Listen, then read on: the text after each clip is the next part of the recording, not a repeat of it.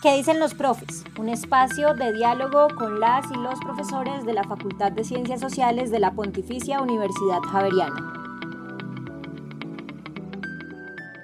Bienvenidos a este episodio más de ¿Qué dicen los profes? Mi nombre es Eduardo Esteban Moreno Trujillo, profesor asistente del Departamento de Historia de la Facultad de Ciencias Sociales de la Universidad Javeriana. Y hoy tengo el placer de estar con el profesor Rafael Díaz, profesor titular del departamento. Espero que les guste esta conversación para conocernos un poco y ver qué decimos los profes en torno a lo que hacemos. Rafa, ¿cómo estás? Hola, Eduardo, mucho gusto. Gracias por este espacio que me parece pues muy prometedor para conocer de otra forma, de otra manera, eh, lo que hacemos los, los profes. Pues yo me encuentro organizando una nueva etapa en mi vida. Yo ya estoy pensionado, aunque sigo con actividades académicas, direcciones de tesis, procesos de, acreditación, etcétera. Pero pues ya es a otro ritmo, a otros tiempos. Y pues me la paso entre Boyacá y, y Bogotá, pero, pero en general bien, bien en esta nueva época, en esta nueva etapa pues empecemos por, por el comienzo, como buenos historiadores. ¿Cómo empezó tu interés en las ciencias sociales, en particular en la historia? Y si recuerdas un poco el origen de esa, de esa sensibilidad a estas áreas, ¿cómo te acercaste a esto que son las ciencias sociales? Es una pregunta que me remite a mi época de estudiante en el colegio. Yo formé parte de las últimas generaciones en el país de la educación en normal superior, es decir, en la, en la capacitación para la docencia. Y en el colegio yo tuve básicamente dos profesores que incidieron mucho en una primera orientación hacia la problemática nacional, hacia el análisis crítico, nuestras primeras lecturas de Marx, las lecturas de otros eh, autores, eh, digamos, de esta, de esta tendencia. Y también, quien lo creyera, participamos en los últimos años en un movimiento estudiantil en el colegio contra un rector nuevo que llegó a implantar unas políticas autoritarias. Y, en fin, todo eso me fue orientando, digamos, hacia la dimensión más de lo social, de las ciencias sociales, y ahí es en donde yo tomo la, la decisión de estudiar la licenciatura en ciencias sociales en la Universidad Pedagógica y Tecnológica de Colombia. Y desde el primer semestre en la licenciatura, la opción que yo empecé a tomar fue justamente la de la historia. Y allí quisiera recordar tres profesores que me orientaron hacia, hacia mi área mayor, que era historia, en la licenciatura. Uno es el, el profesor Javier Ocampo López, un historiador muy reconocido, muy debatido en, Colombia, suficientemente conocido el profesor, un profesor del Caribe, un profesor afro, el profesor eh, Fernando Díaz, que, quien ya murió, y quien también me motivó mucho hacia el tema de la esclavitud de los afros. Y la, la profesora, una profesora que recientemente murió ahora en esta pandemia del COVID, murió en, en Ecuador, creo que en Guayaquil, en este momento se me escapa el nombre de ella, que estudió en París y eh, fue una de las alumnas aventajadas de la Escuela de los, de los Anales. Su director de, tesis fue ni más ni menos que Brodel, y ella ya hizo una tesis sobre la, la, rebelión de los, de los comuneros. Entonces, esos tres profesores incidieron mucho en mi, en mi orientación hacia la historia y también, y lo tengo que mencionar pues porque fue de, fui definiendo esa especialidad y es lo, lo afro-áfrica. Y lo que sucede es que en la década de los años 70, como en todo el país, pero particularmente en la Universidad Pedagógica y Tecnológica de Colombia en Tunja, estaba todo el país. Estudiantes de todos, de todos los territorios prácticamente. Entonces, eh, allí pues vivíamos el, el, país con los afros, con los indígenas, con los mestizos de la Guajira, de Nariño, del Pacífico, del Meta, de, de, de, todas partes. Y la UPTC en los 70 se caracterizaba por su movimiento estudiantil, por ser un conglomerado, digamos, muy activo, muy participativo, en donde había de todo, había infiltraciones de, de los movimientos guerrilleros, de, la, de, los distintos movimientos políticos, de las distintas disidencias del, del, MOIR, las distintas eh, versiones y, el Partido Comunista, etc. Entonces, todo este e, escenario que estoy eh, pintando, que estoy delineando, me fue metiendo en ese carácter de las ciencias sociales, además por la, por la licenciatura misma y, y, en el, y en el tema afro. Y quizás lo último que me, que me gustaría eh, señalar es que pues, varios de, nosotros participamos en la toma de la, de la catedral de Tunja, no sé si no estoy mal, como en el año 75, algo así, eh, protestando por la desaparición de uno de, nuestros compañeros, de, uno de los dirigentes del, del MOIR que finalmente apareció. El catedralazo, eh, que es un, un, hito la historia del movimiento estudiantil en Colombia y en, y en América Latina, y bueno, quizás también se señalar que desde mi época de, de, juventud, yo tuve, bueno, lo tengo todavía porque él no ha muerto, un hermano que ahora es psicólogo, que rápidamente se posicionó como líder del, del, Partido Comunista en Boyacá y fue dirigente de, los, de varios paros cívicos en Boyacá, fue dirigente, es estudiante y fue el primer, el primer concejal de la izquierda que tuvo Paipa Boyacá. Eh, ese hermano eh, incidió mucho, mucho en mí también, no solamente en andar en estas en estas tendencias de carácter, digamos, de, de, la, de, la, izquierda, sino también en las ciencias sociales y en la, y en la historia. De este proceso yo quisiera también resaltar algo que, que, yo creo que es muy importante que retomen distintos departamentos de historia en, en el país y la formación geográfica. Yo tuve una excelente formación geográfica en la, en la OPTC y, y pues eso también tiene que ver con las ciencias sociales y con la historia. Rafa, me llaman la atención dos cosas. Una, pues las influencias, ¿no? Y cómo esas influencias pasan por la familia, pero también muy importante, pasan por lo educativo. Y creo que es ahí, ¿no? Los profes, cómo lo tocan o cómo nos tocaron eh, en nuestros procesos formativos y cómo nos hicieron acercarnos a esto que nosotros hacemos hoy. Y en esa medida, tú dices varias cosas. Primero, en ese proceso tuyo de formación y en lo que eres hoy, que es un, un profesor, es ¿Cómo ves el papel de la educación en el marco de las ciencias sociales, obviamente, pero tú cómo ves el papel de la educación como un, una herramienta para leer críticamente los problemas de la realidad social en la que nos movemos? Es decir, ¿cómo entiendes tú lo educativo y la fuerza que eso te dio? Porque creo que cruza tu experiencia formativa, pero también tu experiencia profesional. Entonces, ¿cómo ver esa relación entre el, lo educativo y la acción política? Sí, esa es una, esa es una pregunta fundamental, es una pregunta importante. Y, y, sobre eso yo quisiera decir inicialmente que la educación seguramente que se constituye para mí como un, un artefacto político. La educación es un artefacto político. Es una cosa muy seria, digamos. No se trata tanto de transmitir, aunque por supuesto que se transmite a través de la, de la didáctica, de la pedagogía, etcétera, sino que allí se, se forma y se esculpen posiciones, identidades se instalan verdades, se instalan mentiras, se instalan falsedades, se instalan objetividades, se instalan subjetividades.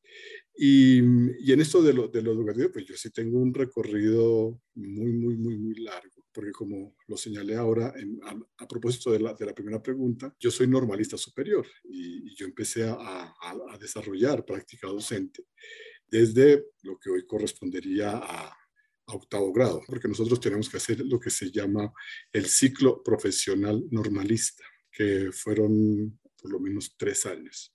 Entonces, eh, y luego pues la práctica docente que tiene que hacer todo, todo licenciado eh, en, en, el área de la, de la educación. Eso me dio una, una, una primera tonalidad sobre la importancia de la educación. No solamente uno enseña o uno transmite, sino que uno tiene que apropiarse de los estudiantes en el sentido de que los estudiantes son eh, agentes sociales, provienen de distintos entornos, provienen del, sector rural, del, sector urbano, provienen de familias liberales, de familias de izquierda, de familias conservadoras, etc.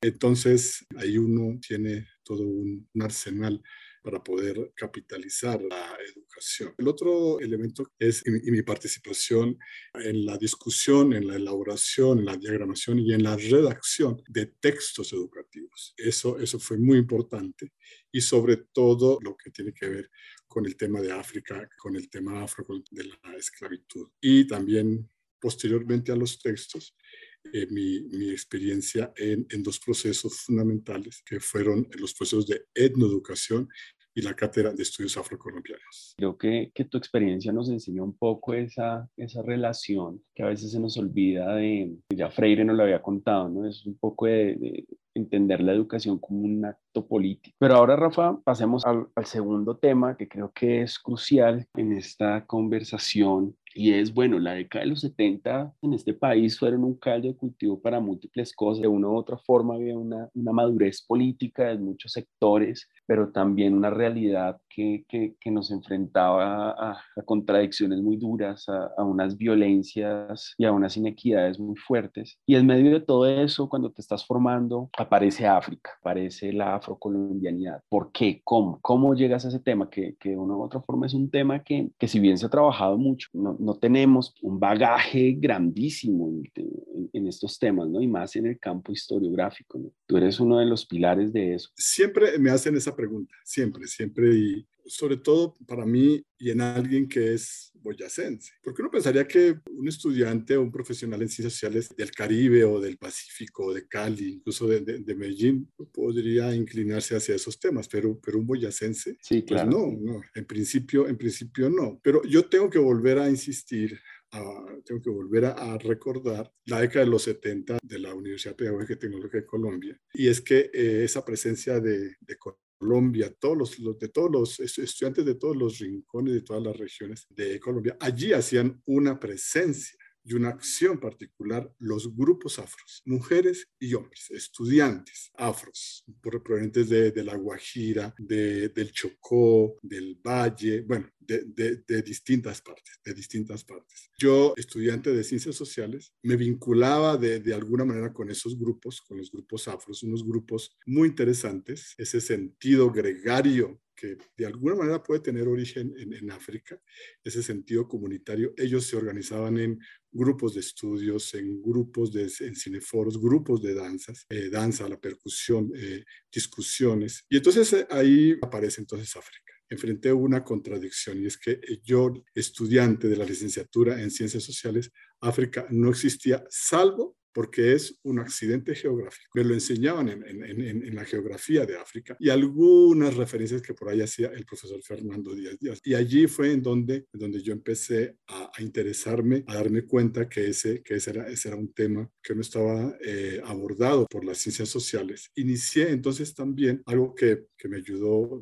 posteriormente en la redacción y en la elaboración de los, eh, de los textos eh, educativos y fue empezar a apreciar, observar de manera analítica y crítica que en la formación de los licenciados en ciencias sociales, en la estructura de los textos, de los primeros textos que yo, que yo tuve como estudiante y que yo tuve como practicante, eh, África no existía. África no existía o solo existía como referencia en dos sentidos, como la esclavitud y África como algo que, que aparece en, en, la historia producto de la colonización europea. Bueno, Rafa, y tú ahorita nos decías algo y era cuando yo tuve mi formación en ciencias sociales, yo tuve un ejercicio, una enseñanza en torno a la geografía muy importante. Y, pensé automáticamente en los departamentos de, de, historia y en las ciencias sociales. Y nos acabas de decir que África, por ejemplo, era como un accidente geográfico, o sea, tenían que pasar por ahí. Y esto me lleva a esta tercera pregunta, y es en tu experiencia ¿Cómo te imaginas o qué propones para la formación de los nuevos científicos sociales y específicamente de los historiadores? ¿Cómo articular esas necesidades sobre nuevos temas, pero también esas necesidades disciplinares para pensar o para que en historia nos pensemos la geografía, lo geográfico, a partir de tu experiencia? También me parece una, una cuestión, una, una pregunta muy importante porque yo dicté África, hay cursos sobre Asia, el curso de, de historia afroasiática, en fin, de, durante 32 años también dicté